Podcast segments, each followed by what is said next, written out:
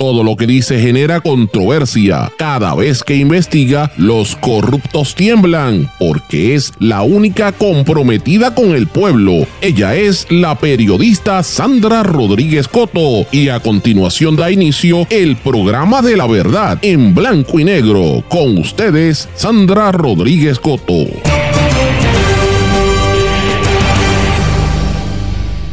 Crece la polémica por acciones racistas en el Museo de Arte de Puerto Rico.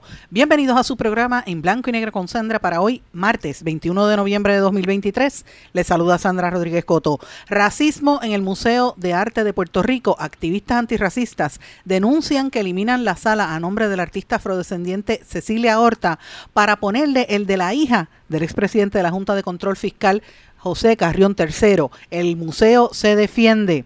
De hecho, cambiaron una galería para crear un taller en el sótano. Denuncian pagos irregulares a abogados en el Fondo del Seguro del Estado. Hoy destapamos el negocio de una casa de empeño que se ha convertido en uno de los principales contratistas de asfalto para distintos alcaldes. Tratan de enmendar la ley de financiamiento de campaña que se vayan a hacer en la política no solo piensa privatizarlo todo, sino que mi ley viene con un cambio radical para Argentina y esto provoca mucho miedo. De hecho, su vicepresidenta es Victoria Villarruel, la negacionista de la dictadura, quien defiende a los represores que cometieron crímenes contra lesa humanidad. Artistas presionan para proteger derechos ante la inteligencia artificial, pero la industria tecnológica no se apura. X, la red social que antes era Twitter, de Elon Musk, demanda a Media Matters for America. Vamos a hablar de estas y otras noticias en la edición de hoy de En Blanco y Negro con Sandra. Este es un programa independiente, sindicalizado, que se transmite a través de todo Puerto Rico, en una serie de emisoras que son las más fuertes en sus respectivas regiones, también por sus plataformas digitales, aplicaciones para dispositivos móviles y redes sociales. Estas emisoras son Cadena WIAC, compuesta por WYAC 930 AM, Cabo Rojo Mayagüez, WISA 1390 de Isabela, WIAC 740 en la zona metropolitana. También nos sintonizan por WLRP 1460 AM Radio Raíces, La Voz del Pepino en San Sebastián por X61, que es el 610 AM, y el 94.3 FM Patillas y todo el sureste de Puerto Rico, y desde Ponce para todo Puerto Rico por WPAB 550 AM y ECO 93.1 FM. También nos sintonizan por mundolatinopr.com y una vez sale del aire, este programa está disponible en todos los formatos de podcast, Spotify, SoundCloud, Apple, Google Podcast y todos los demás. Pero vamos de lleno con los temas para el día de hoy. En blanco y negro con Sandra Rodríguez Coto. Muy buenas tardes y bienvenidos a este su programa en blanco y negro con Sandra. Espero que estén todos muy bien. Gracias por su sintonía. Hoy tenemos un programa con muchísimas informaciones y temas distintos, pero quiero comenzar con una polémica que yo mencioné algo en el día de ayer, pero esto parece que continúa sobre las denuncias del racismo institucional que hay en el Museo de Arte de Puerto Rico. Activistas antirracistas denuncian y siguen denunciando que eliminan la sala a nombre del artista afrodescendiente Cecilia Horta Allende para ponerle el nombre a una galería de a nombre de la hija del expresidente de la Junta de Control Fiscal José Carrión III. Y cuando la gente levantó la protesta, dijeron no, es que le cambiamos el nombre y pusimos el nombre de Cecilia Horta a un taller que queda en el sótano, del, en la parte de abajo del museo, para que ustedes vean, díganme si esto es o no racismo. ¿Por qué yo traigo esto? Es lo que aparenta ser otro ejemplo de racismo institucional en una entidad pagada con fondos públicos, aunque el Museo de Arte de Puerto Rico lo niega. Desde hace varias semanas, diversas entidades antirracistas denuncian que se haya eliminado el nombre del artista Cecilia Horta Allende a una de las salas del museo para ponerle el nombre de la hija del expresidente de la Junta de Control Fiscal, José Carrión III. Me refiero a la Galería Valeria Antonia Carrión Benítez. Líderes del movimiento afropuertorriqueño continuaron ayer lunes sus denuncias ante las acciones discriminatorias y racistas tomadas por la Junta de Síndicos y los directivos del museo. El domingo, como ustedes saben, yo les dije que llevaron a cabo una protesta pacífica y sorpresivamente estaba matizada por una extraordinaria presencia de policías frente a las instalaciones del museo allí en Santurce. Eso queda en la, en la avenida de Diego frente a Minilla, ¿verdad? Entre la gente que estaba encabezando la manifestación estaban los activistas Edwin Velázquez Collazo, fundador y director de Casa Silvana, Estaba, estaba Glorianza Chantonetti, fundadora y editora de la revista Étnica. Estaba María Reinat Pumarejo, cofundadora del colectivo ILE, y María Luisa Cortijo, del, colectivo Lancón de Loíza, y prominentes figuras del arte y de la cultura puertorriqueña. Todos señalaron que la decisión tomada por el museo de eliminar la Galería Cecilia Horta, abierta en mayo del 2022, para rebautizarla con el nombre de la hija de uno de los donantes del museo, y encima de esto presidente, expresidente de la Junta de Control Fiscal, demuestra un acto no solamente discriminatorio y racista, sino también elitista por parte de la institución. El legado de Cecilia Horta Allende es indescriptible comparado a la invisible aportación al arte del país de la recién proponente para el espacio en disputa. Eh, los líderes señalan que la artista fue conocida como la pintora del pueblo, fue graduada con una maestría en artes plásticas de la Universidad Nacional Autónoma de México, exhibió en Puerto Rico y México, además fundó la Galería de Arte Rodante y la Academia de Artes Plásticas de los Futuros Pintores, con la que recorrió todo Puerto Rico ofreciendo clases gratuitas de arte a las comunidades negras y pobres en todo el país. Cecilia Horta Allende no solo fue una artista plástica, sino una mujer negra, educadora y activista comprometida con el arte como herramienta de transformación social y fue pionera en el arte puertorriqueño. De hecho, a ella no se le había reconocido, y lo añado, porque recuerden que siempre ha habido una misoginia en el arte. Ella fue muy reconocida, el, el arte de ella, si ustedes ven sus piezas, le da eh, compite con mano y muñeca con cualquiera de los grandes pintores y artistas de la época del 50, pero como era mujer y encima era negra, pues siempre la tenían menospreciada, siendo una mujer que regresa a Puerto Rico a seguir aportando y dando clases.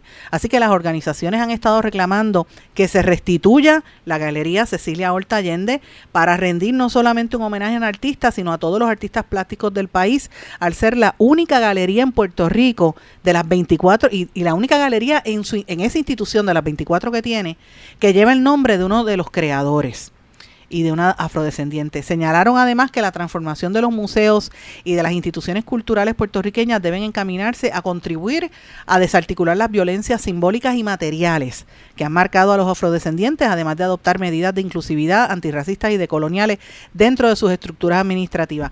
El Museo de Arte de Puerto Rico reaccionó en un comunicado en el que dice que ellos continúan honrando el legado de Cecilia Horta Allende porque ya no es una galería, una sala en la galería, pero sí el nombre del taller creativo del museo que se lleva a cabo una, donde tienen residencias para artistas que sean negros en el Centro de Innovación Educativa del museo. O sea, de ser una galería le dieron un, tallercito en la parte de abajo del, del museo y dice que esta espaciosa sala, el taller, la cual es la única en el, en el museo dedicada a un artista, no solo es un homenaje al legado de Cecilia Horta, sino también refleja su pasión por la educación y el desarrollo artístico de todos los puertorriqueños. El museo ha estado en diálogo constante con los representantes de la familia Horta Allende.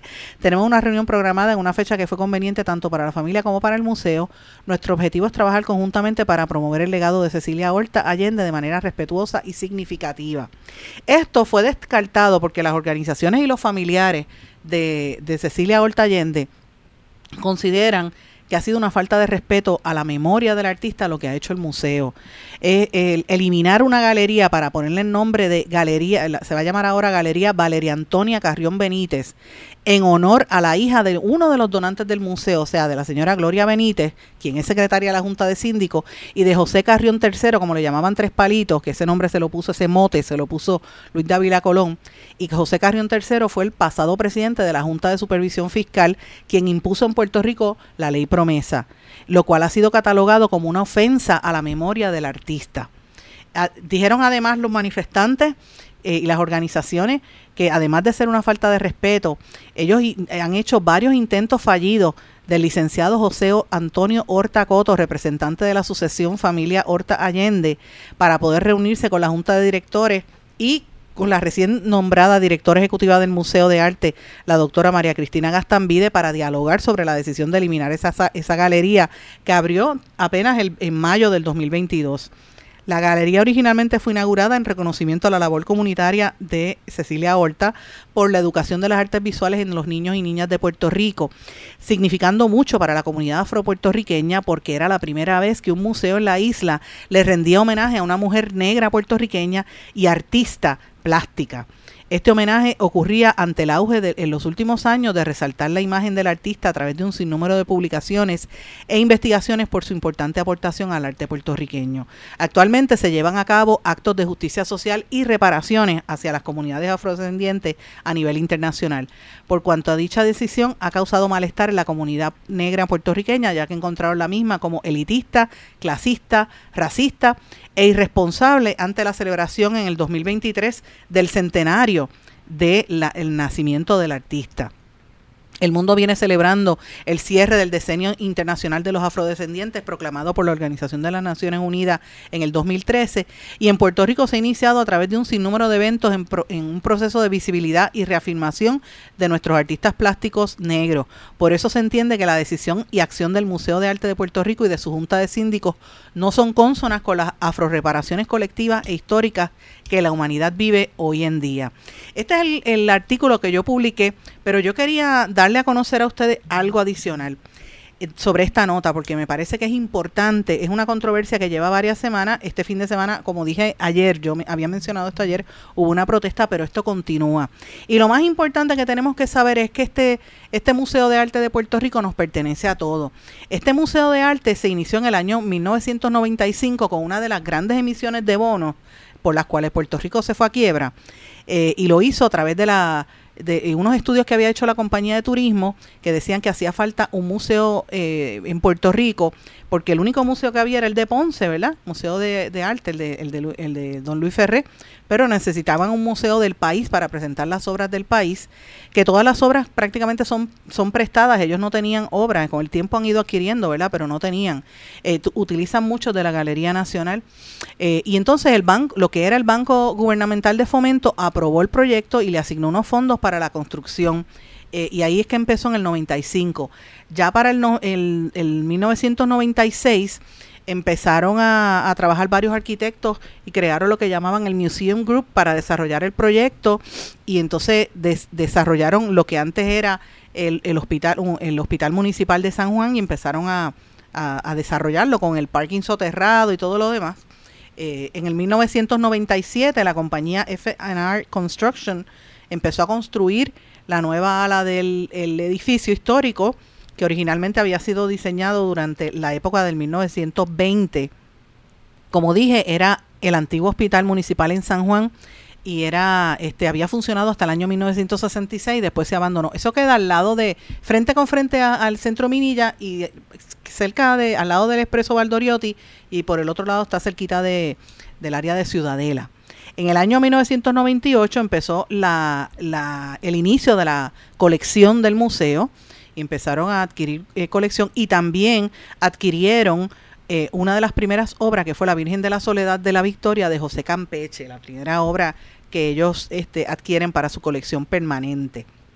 Campeche es el primer artista grande puertorriqueño que también, para que sepan, los que no lo saben, Campeche era afrodescendiente también, era mulato o algunos le llamaban era negro. La, al igual que Oyer también, el otro pintor puertorriqueño grande del siglo, del el Campeche fue en el siglo XVIII, eh, eh, Oyer en el XIX. La Junta de Síndicos del Museo en el 1999 fue que se creó bajo la administración de Pedro Rosselló González, y ahí fue que nombraron 15 miembros del gobierno y del sector privado, encabezados por Marco Rodríguez Ema, y se creó un jardín escultórico lleno de botánico, eh, un jardín botánico con esculturas en, en metal y en, y en bronce en todo el patio del museo. Para el año 2000 fue que se inauguró formalmente el Museo de Arte en un acto protocolar eh, con una gran apertura, con el título de Los Tesoros de la Pintura Puertorriqueña y una, la exhibición fue resultado de la cooperación de todos los museos del país, le prestaron y 50 coleccionistas privados le prestaron sus obras para que el museo pudiera abrir porque no tenía colección todavía.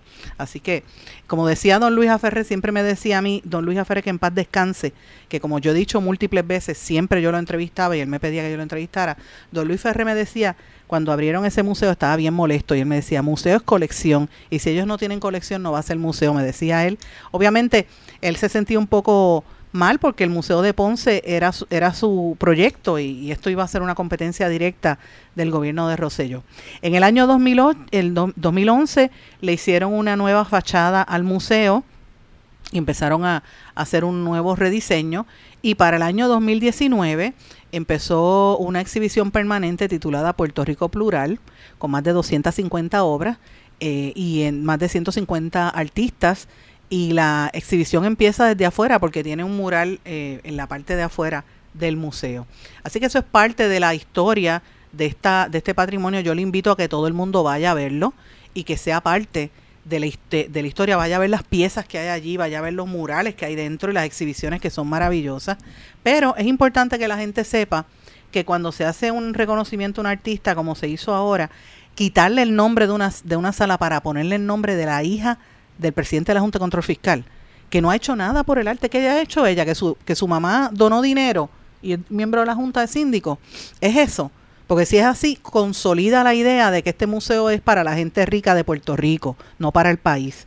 ¿Quiénes son los miembros de la Junta de Síndicos del Museo de Puerto Rico? Pues mira, Juan Alarrea, que es el presidente, Verónica Viso, que es la vicepresidenta, Melba Costa, que es la tesorera, aparecía como tesorera, la ex eh, secretaria, eh, secretaria del Banco de Desarrollo del Banco Gubernamental de Fomento, Gloria Benítez era la secretaria, aparece Fernando Valle y John Bell III, René de la Cruz, Eduardo Emanueli, licenciado Eduardo Emanueli, el licenciado Diego Figueroa, licenciado Arturo García Sola. Arturo es el, el managing partner de, de eh, McConnell.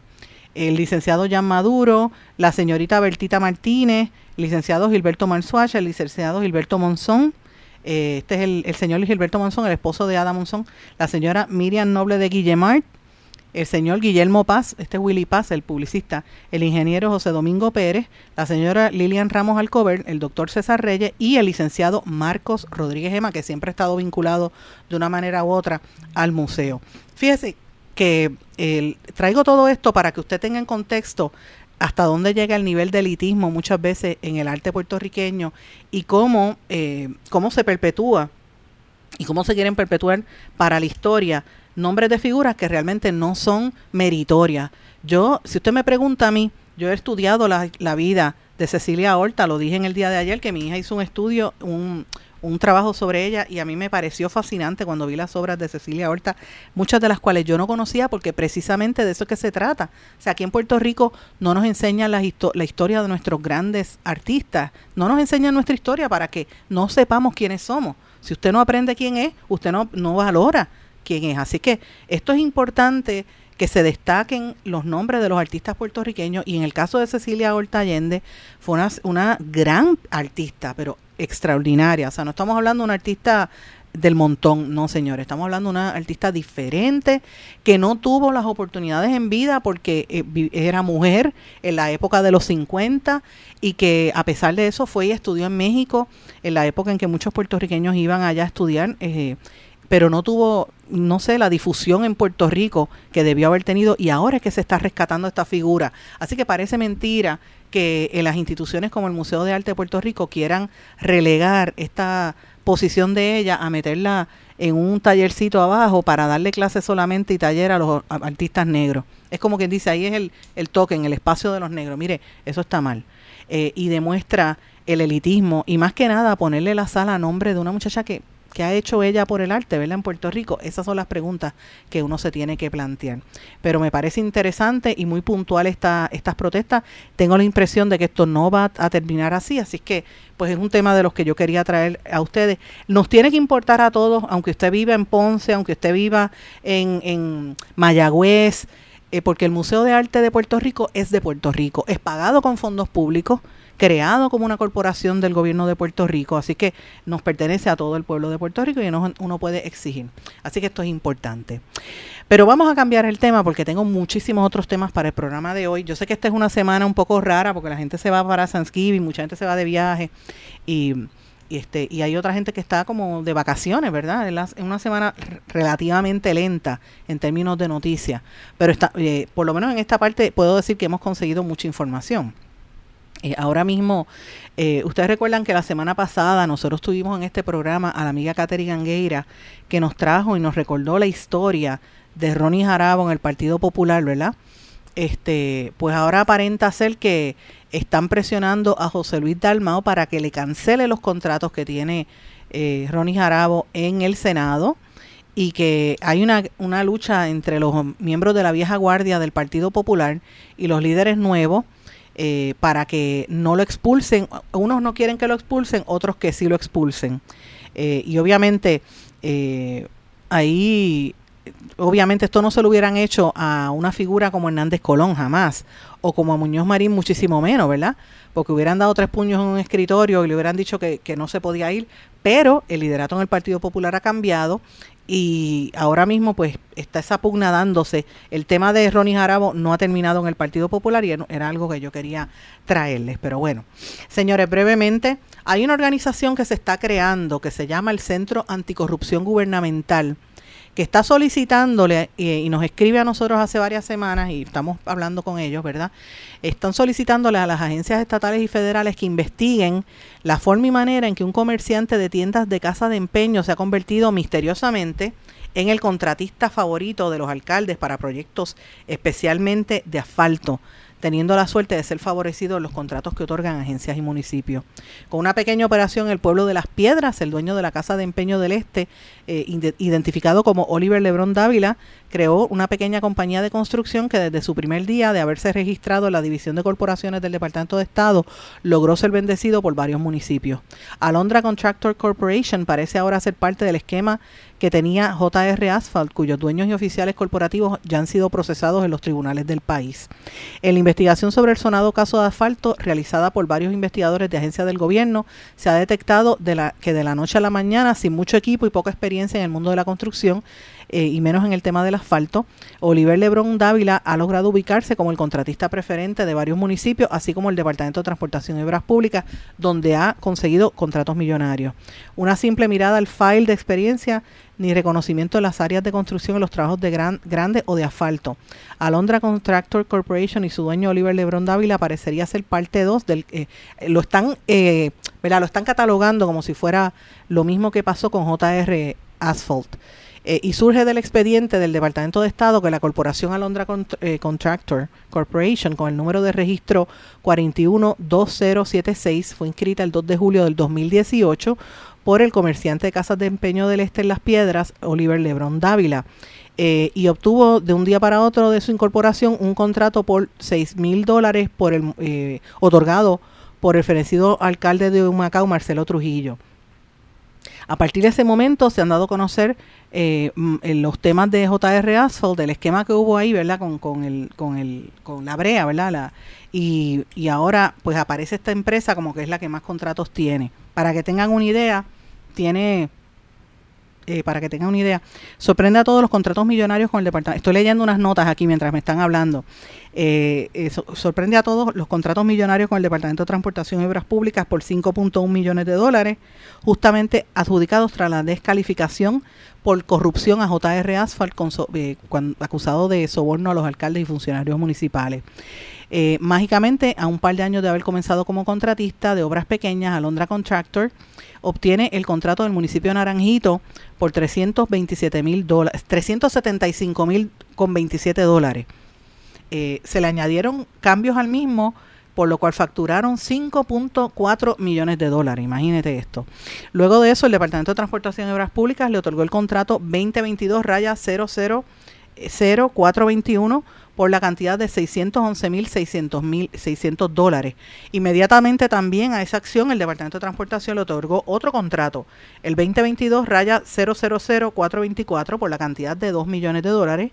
Días después le otorgó otro contrato, el 2023 raya 003-255 por 17.976 y al poco tiempo le, le otorgan otro contrato, el 2023 raya 003-383 por 43 mil dólares con 45.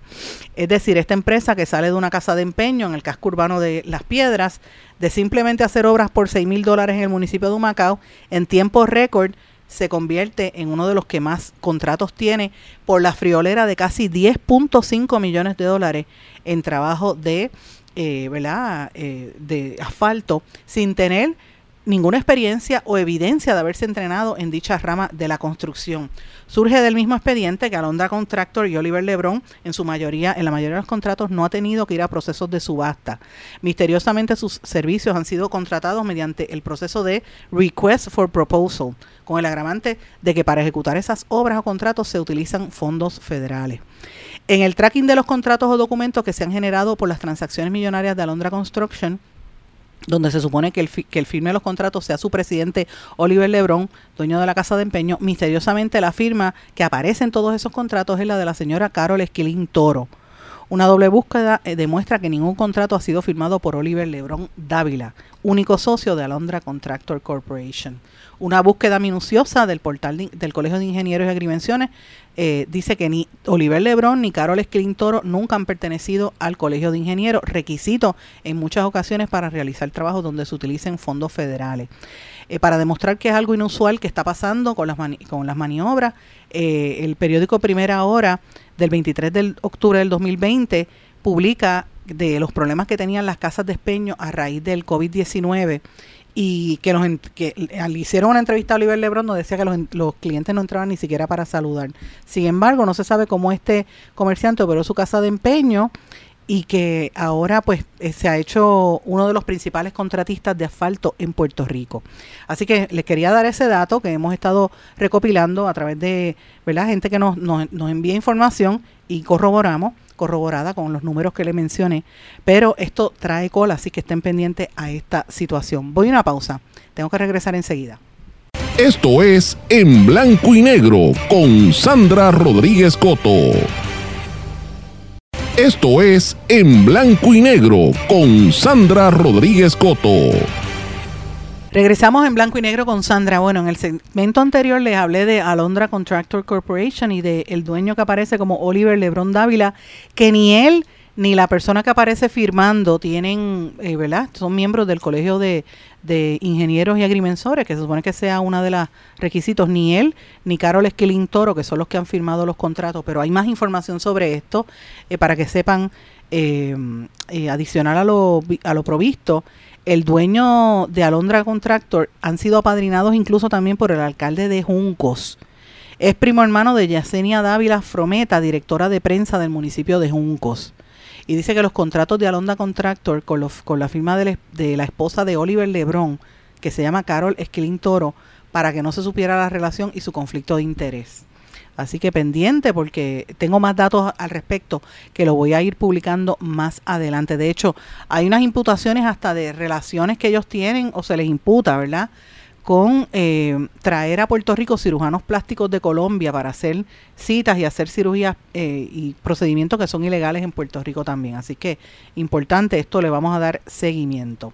Señores, pero les había dicho que quería hablar del colegio, del, de lo que está pasando en el Fondo del Seguro del Estado, la Corporación del Fondo del Seguro del Estado. Y quiero leerles una carta que me envió una persona que quiero leerla aquí. Dice, Sandra, acudo usted con el mayor de los respetos en mi carácter personal y como unionada de la Unión de Abogados de la Corporación del Fondo del Seguro del Estado. Hace 23 años soy abogada en Puerto Rico, elaborado para servicios legales de Puerto Rico, así como para la Administración de Sustento de Menores. Comencé a trabajar para la Corporación del Fondo del Seguro del Estado en el 2016, específicamente dentro del negociado de apelaciones. Como cualquier otro abogado unionado, empecé devengando 3.400 mensuales siendo abogada una. Todavía siete años después devengo la misma cantidad, aunque mi trabajo ciertamente se ha tornado cada vez más complejo. Al cabo de un año laborando para el negociado de apelaciones, fui trasladada por la administración de manera administrativa para el negociado de subrogación. La razón de dicho traslado, según la licenciada Mayra Domenech, entonces directora de asesoría jurídica, de la división legal era por mi experiencia con casos en los tribunales estatales y por mi trayectoria como abogada. Así las cosas, desde principios del 2017 comencé mi trabajo en el negociado de subrogación. Desde entonces he recuperado grandes cantidades de dinero para la corporación, ya que mi trabajo en ese entonces era representar a la, Corporación del Fondo del Seguro del Estado, subrogándose los derechos del lesionado y recobrar los gastos incurridos en el tratamiento e incapacidades del lesionado. Ahí estuve laborando durante seis años. Ahora laboro para el negociado de apelaciones, donde atiendo las apelaciones que hacen los lesionados que no están de acuerdo con el tratamiento médico que la corporación, que el fondo les, está proporcionando. Mi trabajo es arduo y no es fácil. Además de abogada en la agencia, también soy vicepresidenta de la Unión de Abogados de la Corporación del Fondo. Actualmente somos 10 abogados que conforman la Unión. La mayoría de los abogados que trabajan en la corporación del fondo son gerenciales. En nuestra unión existen ocho clasificaciones, abogado 1, 5, especialista 1 al 3, etcétera. Seis de los diez abogados de la unión hemos permanecido desde nuestros respectivos nombramientos en la primera escala clasificatoria sin ser debidamente reclasificados. No empecé a esto, eh, todos los abogados unionados estamos realizando las mismas funciones y labores sin distinción de quienes ostentan actualmente la clasificación más alta, dice ella en la carta. Sin lugar a dudas, existe una marcada desigualdad entre la retribución devengada por los abogados 1 y los abogados especialistas 3, sin existir actualmente diferencia alguna entre la carga de trabajo. Y por ahí sigue diciendo que según el convenio colectivo, se supone que los reclasificaran anualmente y que les den una remuneración económica que aumentara a 200 dólares anuales. Nada de esto ha ocurrido, salvo que nuestras labores sí se han aumentado. En vista de que el fondo no ha cumplido, tuvimos que erradicar un caso ante la Junta de Relaciones del Trabajo. El pasado 19 de junio, la Junta de Relaciones del Trabajo emitió una decisión y orden en la cual en lo pertinente ordenó al fondo a dar fiel cumplimiento de las disposiciones y hubo una vista y, solicitan reiteradamente que el administrador del fondo, Jesús Rodríguez Rosa, lo reclasifique. Y dice que me, escriben a mí para que conceda una entrevista sobre este tema. Quise leer la carta después de, provocar la entrevista con esta persona, que en el día de ayer no la conseguí, pero para que tenga una idea, el salario de 40.800 al, al año, que no compara con lo que se ganan otros, dice este, la frustración que tienen, ¿verdad? Dicen que no han descansado y que hay otras personas que tienen menos trabajo y están ganando más dinero. Dice, no pedimos un aumento porque no se trata de esto. Un aumento sería que nos quedáramos como abogada uno y nos diera mayor salario. Lo que pedimos es que se nos reclasifique conforme al convenio colectivo. Eh, así que están teniendo bastante problema. Dice que están gastando el dinero a manos llenas en, en el Fondo del Seguro del Estado y que no se hace justicia hacia los abogados, que son los que están llevando esa carga del trabajo. Entonces ella dice, eh, eh, eh, los abogados que estamos en este reclamo entramos bajo la administración del Partido Popular, quizás es por otra cosa, quizás es por eso, o no sé, pero ¿por qué no nos atienden? Esto lo dice la licenciada Sharon Arroyo Romeo.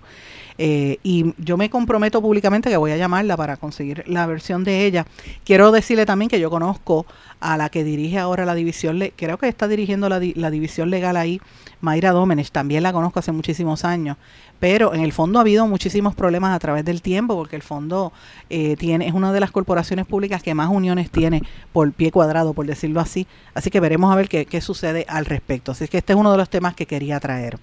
Otro de los temas que estoy investigando también tiene que ver con la empresa C, eh, Innovating Emergency Management, eh, que supuestamente es una de las empresas que está realizando eh, ¿verdad? negocios a través del Departamento de la Vivienda y a través de Hayes Consulting, Horn, en algún momento Horn, que se llamaba el, eh, una empresa de las que estaba realizando negocios a través de los fondos CDBGR. Lo estoy planteando porque estoy al tanto de todos los fondos, de las, de las casas que han comprado, de las propiedades, de quiénes son los que están vinculados en este negocio, que incluye a el licenciado Fernando Gil Enseñat, que había sido eh, secretario de la vivienda, incluye a Madu Beriwal, CEO de Innovative Emergency Management, incluye a Denis Medina Rivera, también, eh, como la empresa Horn, aparece el ingeniero Samir El H. Arrocho y el ingeniero Ibeliz Rivera Ríos. También aparece la licenciada Maretsi Díaz y el ex secretario de Vivienda, como dije, Fernando Gil Enseñat. Todos estos en estado eh, y ¿verdad? Eh, se, le, se le señala como parte de una investigación que se está llevando a cabo por una serie de negociaciones que se están haciendo a través del uso de fondos de CDBGR. Así que lo quiero plantear para que sepan por dónde estoy investigando, porque me gusta adelantarle para que sepan qué es lo que está en la bola.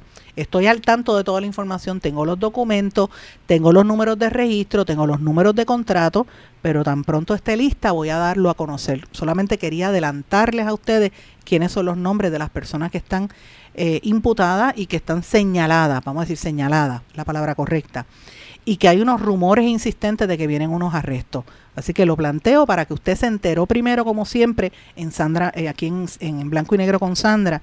Después usted lo va a escuchar en otros medios y van a decir, ah, esto lo escuché primero en Blanco y Negro con Sandra. Pero bueno, vamos a, vamos a, cambiar eh, otro tema también que quería mencionar. Eh, hay un intento por enmendar la ley para financiamiento de campañas eh, políticas. El liderato del Partido Independentista puertorriqueño denunció la intención tanto del PPD, del Partido Popular, como del Partido Nuevo Progresista de eliminar con una enmienda la ley de financiamiento de campañas políticas eh, de, esa manera eliminan el financiamiento público de las campañas políticas que menos le cuestan al pueblo de Puerto Rico. Fue el resultado de una conferencia de prensa donde estuvieron Denis Márquez Lebrón y la senadora María de Santiago. También estuvo el candidato a la gobernación por el PIB, Juan Dalmau. El liderato del PIB denunció que la sesión de la Cámara de Representantes en la noche del 8 de noviembre por debajo de la mesa se presentó de manera sorpresiva una enmienda para eliminar la ley de financiamiento de campaña y el único sistema de financiamiento que limita el inversionismo político. O sea, en otras palabras, como viene competencia de la, de la, del PIB ¿verdad? y de la alianza, Partido la alianza PNP Popular, PNP y Popular, radican esta, este proyecto de ley para que no se le dé financiamiento político a los partidos. Miren qué cosa pero claro, el, el inversionismo político lo hacen los super PACs a través de los partidos grandes, el PNP sobre todo, que ya tiene tres super PACs, y el Partido Popular va en la misma buscando dinero. Así que eh, eliminan esa parte de, de, mira lo que dice, eliminan, dejan vigente el financiamiento de campaña para que abra la puerta al inversionismo político, que es el cáncer de la corrupción gubernamental, dijo Juan Dalmau. Él dijo que con el sistema que dejan vigente, miren qué escándalo, Repito, por cada dólar que recojan los candidatos del PNP y del Partido Popular, les van a duplicar los fondos. Pueden recoger hasta 5 millones de dólares. Es decir, el gobierno les pagará otros 5 millones del dinero del pueblo. Eliminan ese, pero dejan vigente el financiamiento de campaña que abre la puerta al inversionismo político.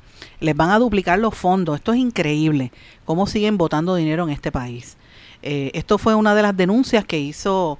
Eh, que hizo el, Partido Independentista, que recordó lo que pasó con el caso de Anaudi, recordó con el caso de, Santa María y otros casos que han estado aquí en Puerto Rico. Para que usted tenga una idea, el gobernador Pierluisi ya tiene 6 millones de dólares recaudados para su campaña, lo que quiere decir que el pueblo, o sea, usted que me está escuchando, usted doñita que me está escuchando, señor, joven que me está escuchando, quizás en el carro, a lo mejor en su casa, a lo mejor me oye por podcast eh, o fuera de Puerto Rico, eh, si usted aporta aquí a nivel puertorriqueño, la recauda aquí, eh, las contribuciones las paga en Puerto Rico, pues del dinero que usted le quitan en contribuciones, le van a dar 6 millones de dólares, además al gobernador Pierluisi. O sea, él va a tener 12 millones de dólares para su campaña, alrededor de 12 millones de dólares. Eh, eso quiere decir que ya tendría entre 11 o 12 millones para su campaña. Esto es increíble. Imagínese cuánto dinero se va a votar en las contiendas electorales y lo que esto representa para los partidos en minoría. Pues mira, esto es otro de los problemas que tiene nuestro país. Por un lado, escuchamos a los jueces que se quieren dar el aumento de salario que no compensa 25 mil dólares, 30 mil dólares. Imagínate eso, ¿cómo, cómo, cómo, ¿qué pensarán los maestros y los policías cuando ven a los jueces ganándose tanto dinero? ¿Qué pensarán los alguaciles y las secretarias en los tribunales cuando ven a los jueces ganándose tanto dinero y utilizando a los alguaciles para que, para que les paseen los perritos como hace la presidenta del Supremo? eso es en los tribunales, pero no vaya al, al, al Ejecutivo también, gastan el dinero en la propaganda política, habiendo tanta necesidad increíble, pero cierto. Voy a una pausa, regresamos enseguida. Esto es En Blanco y Negro con Sandra Rodríguez Coto. salud cubre todo Puerto Rico. Plan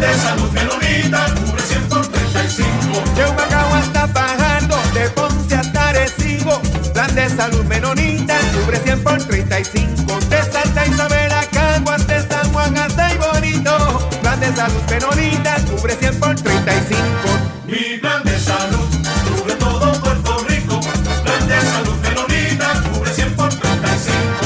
Quites el dolor de cabeza con sus obligaciones de contabilidad con los servicios que presta Villalba y Villalba Company. Directo, personal y con sensibilidad humana. Lo que se busque un verdadero asesor de contabilidad para todo tipo de servicio de contabilidad, pago de IBU, pago de nómina, informes trimestrales y anuales y otros. Ofrecen servicio directo personalizado. Villalba y Villalba Company. Para orientaciones, su teléfono el 939-336-5774.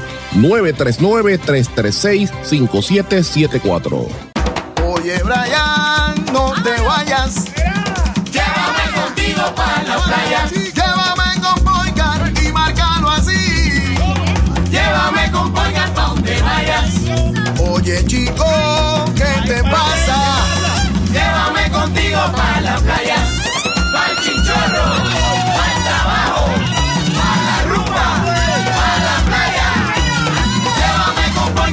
Boyga pa' donde vayas. Vamos con Boyga.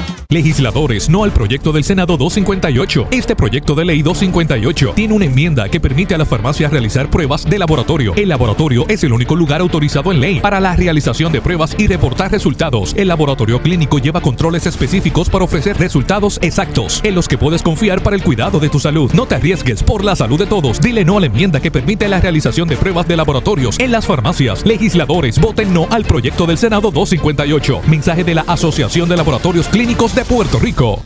Esto es En Blanco y Negro con Sandra Rodríguez Coto. Regresamos a esta parte final de En Blanco y Negro con Sandra. Bueno, yo empecé hablando del caso de Cecilia Horta y voy a traer otro tema que tiene que ver con la negritud, pero esto es en Brasil. El mayor banco público en Brasil pide disculpas por su papel en la esclavitud del siglo XIX. La Fiscalía abrió una investigación tras descubrir que entre los fundadores y accionistas de ese banco estaban algunos de los traficantes de esclavos más notorios de la época. La presidenta del estatal Banco do Brasil, Tarciana Madeiros pidió perdón al pueblo negro por la im- implicación de la entidad en la esclavitud y el tráfico de cautivos africanos durante el siglo XIX. Directa o indirectamente, toda la sociedad brasileña debería estar pi- pidiéndoles disculpas a los negros por cualquier tipo de participación en este triste momento de la historia dijo Medeiros, la primera afrodescendiente que preside ese banco. En septiembre el Ministerio Público abrió una investigación civil contra el banco después de que se supo que, que un grupo de historiadores investigó el papel de la entidad fundada en el 1808 con la economía esclavista de aquel momento. Las pesquisas revelaron que los fundadores y accionistas de la institución financiera se encontraban entre algunos de los traficantes de esclavos más notorios de la época.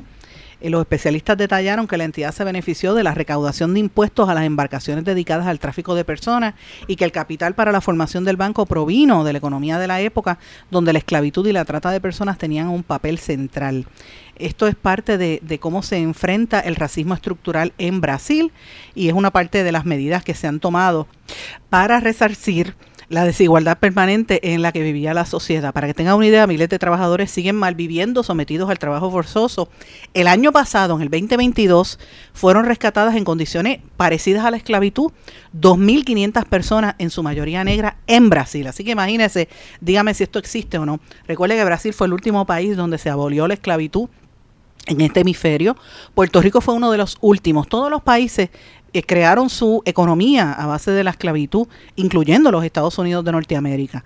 Eh, y, y obviamente esto, este tema de las reparaciones tiene mucho que ver con ese asunto, así que me parece bien importante. Pero bueno, me quedo en Sudamérica, voy a hablar un poquito sobre Argentina.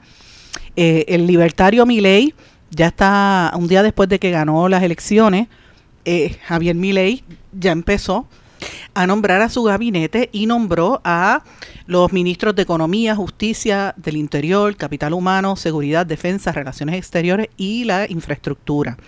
Y esto es interesante porque tiene gente que ha sido bien conflictiva para dirigir todas estas agencias, ¿verdad? De, de gobierno, la Cancillería, por ejemplo, y todo lo que piensan es darle una vuelta a la diplomacia argentina, eh, alineándose con Estados Unidos y con Israel, rechazando el bloque que tenían con Brasil, Uruguay y Paraguay. Prefieren estar unidos a Estados Unidos y a, Israel increíblemente en este momento. Y él ya anunció que va a privatizarlo todo. Prácticamente va a privatizar la compañía telefónica, va a privatizar, también dijo, no solamente la compañía telefónica, sino también la empresa de energía en Arsa y los medios de prensa, lo va a privatizar todo. Y lo irónico de todo esto es que la vicepresidenta de Argentina, Victoria Villarruel, que fue la compañera de papeleta de Milei, es la que es la persona negacionista más fuerte ahora mismo en Argentina. Y cuando me digo ne- negacionista, es una persona que entiende que la dictadura no existió. De hecho, ya defiende a los represores que cometieron los crímenes contra la esa humanidad de la última dictadura militar de 1976 al 1983. Ella niega que eso haya ocurrido y ella insulta a los organismos de derechos humanos, defiende a los represores que cometieron crímenes contra la humanidad. Estos crímenes incluyen secuestros, torturas, desapariciones, asesinatos y robo de niños.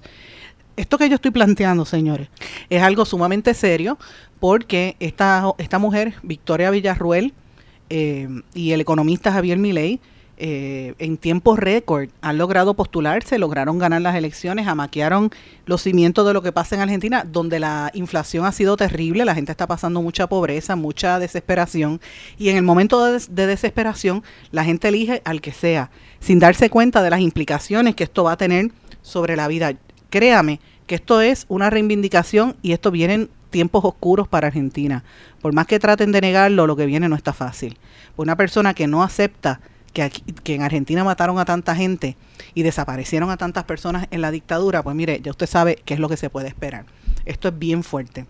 De hecho, esta vicepresidenta Villarruel, cuando empezó como activista eh, a favor de, de los represores, empezó a visitarlos, incluyendo al dictador Jorge Rafael Videla. Y ella decía, la excusa era que ella iba a escribir un libro, ¿verdad? Y le llamaban los jóvenes idealistas. Pero participó en una serie de foros y de obras para defender la dictadura. Eh, y en otras palabras, ella, ellos creen en la dictadura, en controlar todo el gobierno. Es una filosofía bien peligrosa y su estrellato vino de la mano con Milei, que asumió posturas negacionistas con, e- como ella.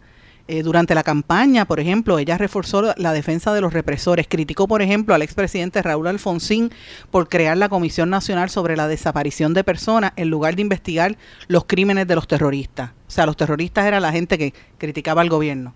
En vez de investigarlo a ellos, eh, ella decía que no, no se podía investigar a los que desaparecían gente. Eh, ella niega que hubo 30.000 desaparecidos, como dicen las organizaciones de derechos humanos, y dice que en estos cuatro años de democracia se había mentido para imponer el relato de la izquierda. O sea, que ella dice que, que es mentira la, la existencia de una dictadura. Fíjense que hay un refrán que dice que el que, el que no conoce su historia está eh. Este, abocado a repetir los mismos errores. Cuando uno ve este tipo de cosas, a mí se me paran los pelos porque así es que empiezan las dictaduras.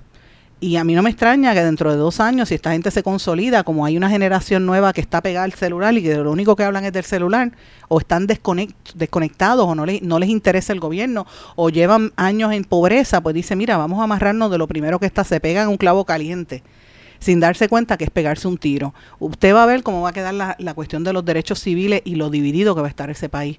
Dios quiera que no, pero todo tiende a indicar que la situación se va a poner muy, muy fuerte y varios eh, gobernantes de América Latina han estado haciendo sus declaraciones. De hecho, el presidente de, de Colombia, Petro, lamentó la victoria del ultraderechista Javier Milei, lo puso en un Twitter, y vino el presidente de Salvador, Nayib Bukele, y se lo empezó a relajar, le hizo un, ah, empezó a trolearlo en la red y le dijo, ahora dilo sin llorar, empezó a gofiárselo en la red social X, mire qué barbaridad, hasta dónde llega esto.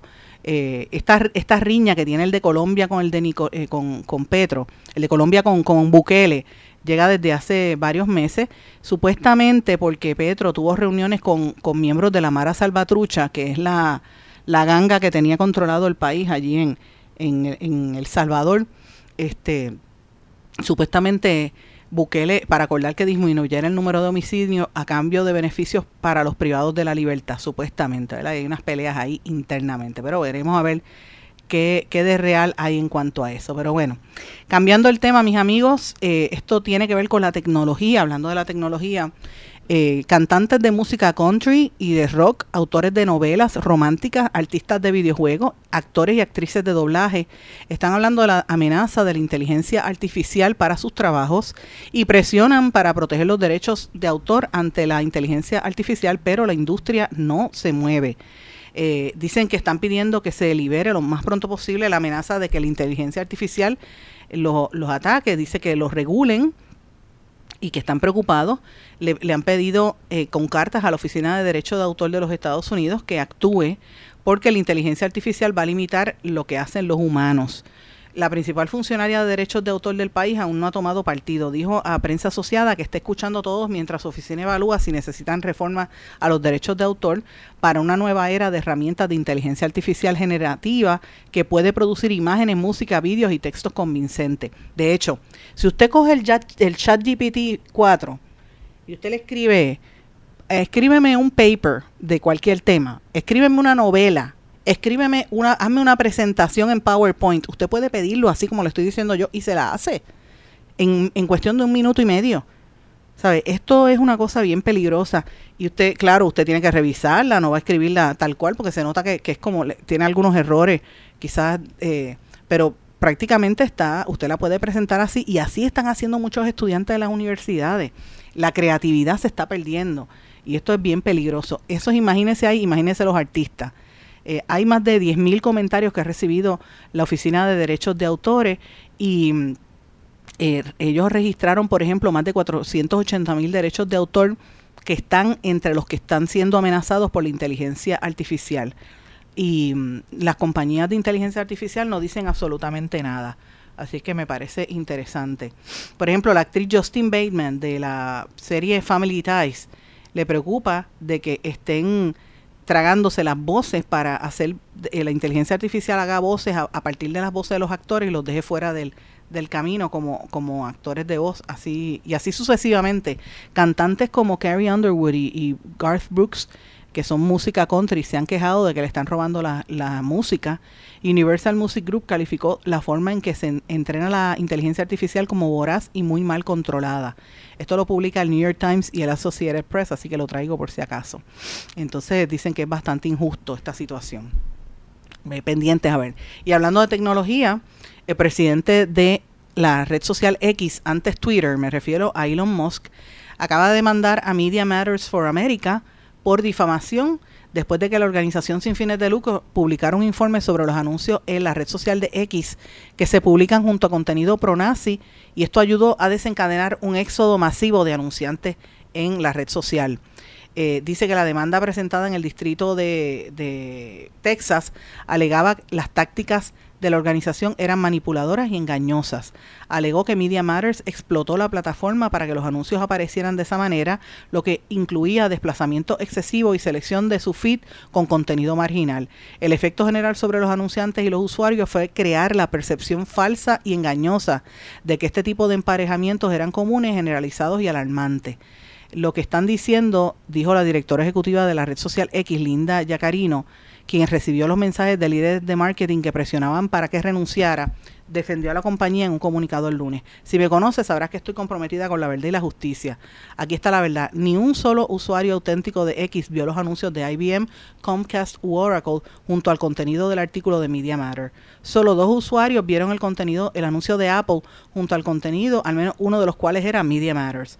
Los datos ganan en la manipulación o en las acusaciones. No se dejen manipular, apoyen a X. Esto yo lo traigo, señores, para que usted vea cómo se manipulan en las redes sociales. Twitter, que ahora es X, eh, estuvo en las elecciones pasadas, se sabe que manipularon y que recibieron eh, influjo de, de, de los rusos eh, que, que ah, ¿verdad? allanaron esa red social. A mí no me extraña que todo ese tipo de cosas afecte la circulación de los medios, pero más que nada afecta la percepción pública y, a- y ahora hasta la misma red social está teniendo pérdidas. Vamos a ver en qué termina este caso en los tribunales, porque Media Matters es una organización eh, cívica que busca por la equidad en los medios y, y si lo demandaron, pues obviamente una demanda frívola eh, de parte de, o sea, es una, una, una demanda que podría demostrar que las, que las denuncias que hace Media Matters son frívolas, es lo que quiero decir. Así que me pareció súper importante. Nada, lo traigo porque estamos ahí a la, a la vuelta de la esquina y ya a partir de, de diciembre, prepárese que usted va a ver toda esto misma, esta misma controversia en las redes sociales en Puerto Rico cuando se activen los comités del PNP y de los demás partidos. Sobre todo el PNP es el que más tiene gente en las redes sociales manipulando con los trolls. La realidad es esa y, el- y la experiencia hasta ahora está así. No es el único partido, porque Movimiento Victoria Ciudadana, yo lo he dicho muchas veces, también tenía muchos trolls, el Partido Popular también. Pero el que domina esto, sin lugar a duda, es el PNP. Vamos a ver qué pasa de aquí a las próximas elecciones. Eh, mis amigos, me tengo que despedir, no tengo tiempo para más. Yo les agradezco su sintonía.